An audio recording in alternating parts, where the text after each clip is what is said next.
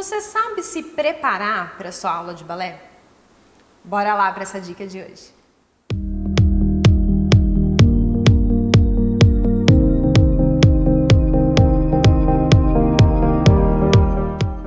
Olá, seja muito bem-vinda e muito bem-vindo para a dica de hoje. E hoje a gente vai conversar um pouquinho aí sobre como que a gente deve, né, se preparar para a aula de balé.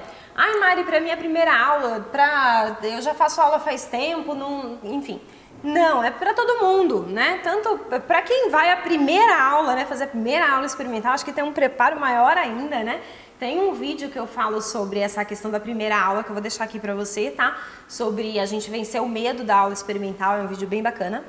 Mas o que eu quero falar hoje, na verdade, é com todas as bailarinas que fazem aula aí diariamente, duas, três vezes por semana, uma vez por semana, enfim.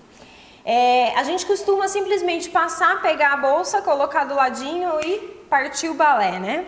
E, e eu acho que, na verdade, esse não é o melhor caminho para a gente tirar o melhor de nós em uma aula de balé que, que acontece? É muito comum é, bailarinas adultas, principalmente, é, chegarem na aula tumultuada com o dia de trabalho, com a correria, acabou de deixar o filho no curso de inglês, chegou correndo atrasada e tal.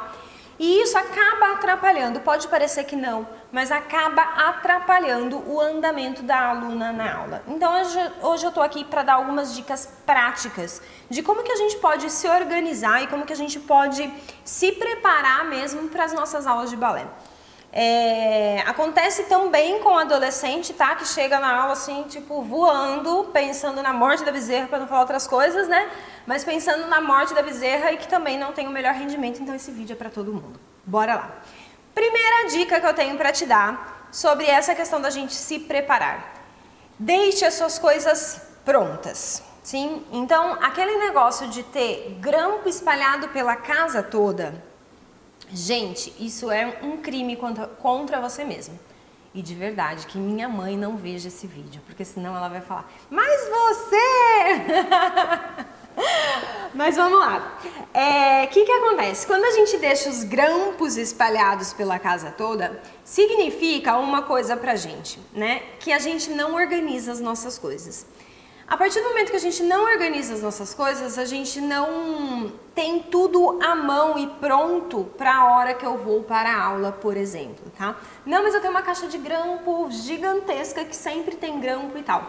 É, o grampo espalhado pela casa toda é só um indicativo de que a sapatilha provavelmente não está na bolsa, né? A meia calça provavelmente ainda está no varal, sim? Então, é, tente o máximo possível deixar as suas coisas organizadas. Então, pelo menos uma vez por semana, vai lá, organiza a sua bolsa de balé, tá? Então, verifica se lá realmente está tudo que você precisa e tal.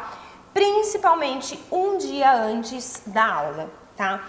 É, por exemplo, vamos supor que eu faça aula de segunda e quarta.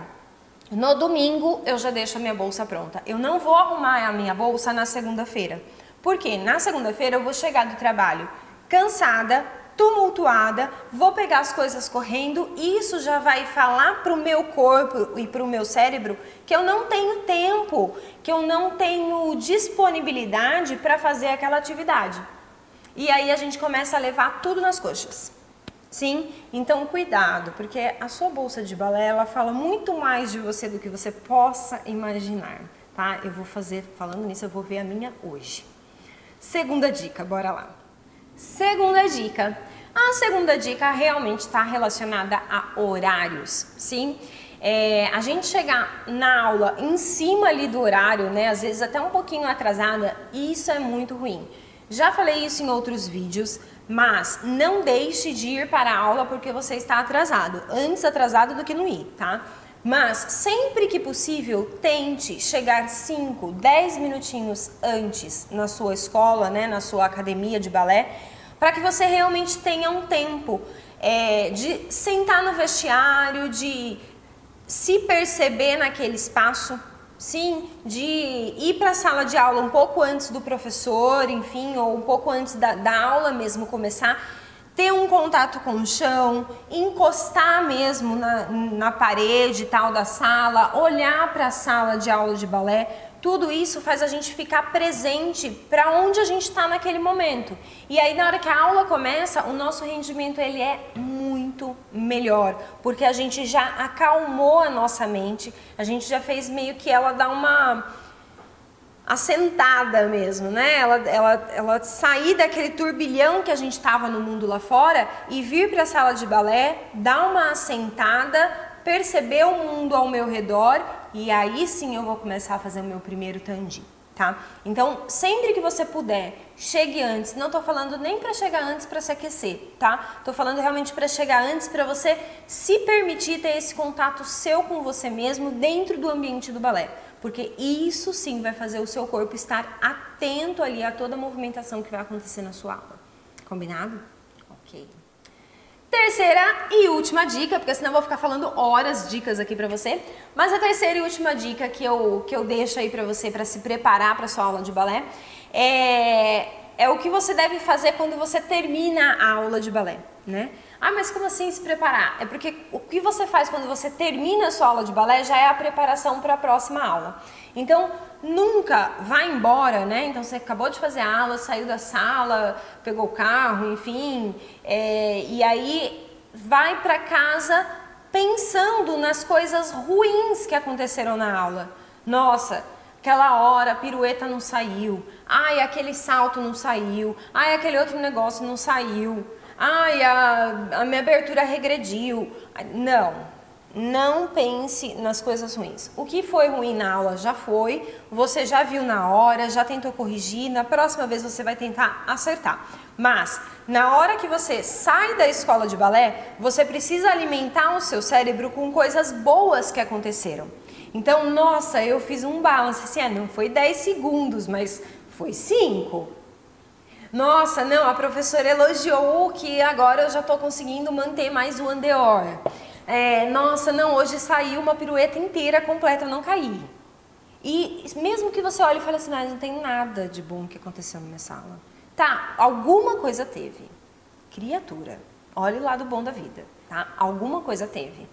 Ou foi o sorriso que a sua professora te deu na hora que ela, que ela te viu, tá? Ou foi a bronca que ela te deu que te serviu para uma outra coisa na vida que você olhar e falar, nossa gente, se ela não tivesse corrigido meu tandi daquele jeito, eu jamais tinha entendido o que tinha acontecido no meu trabalho aquele dia.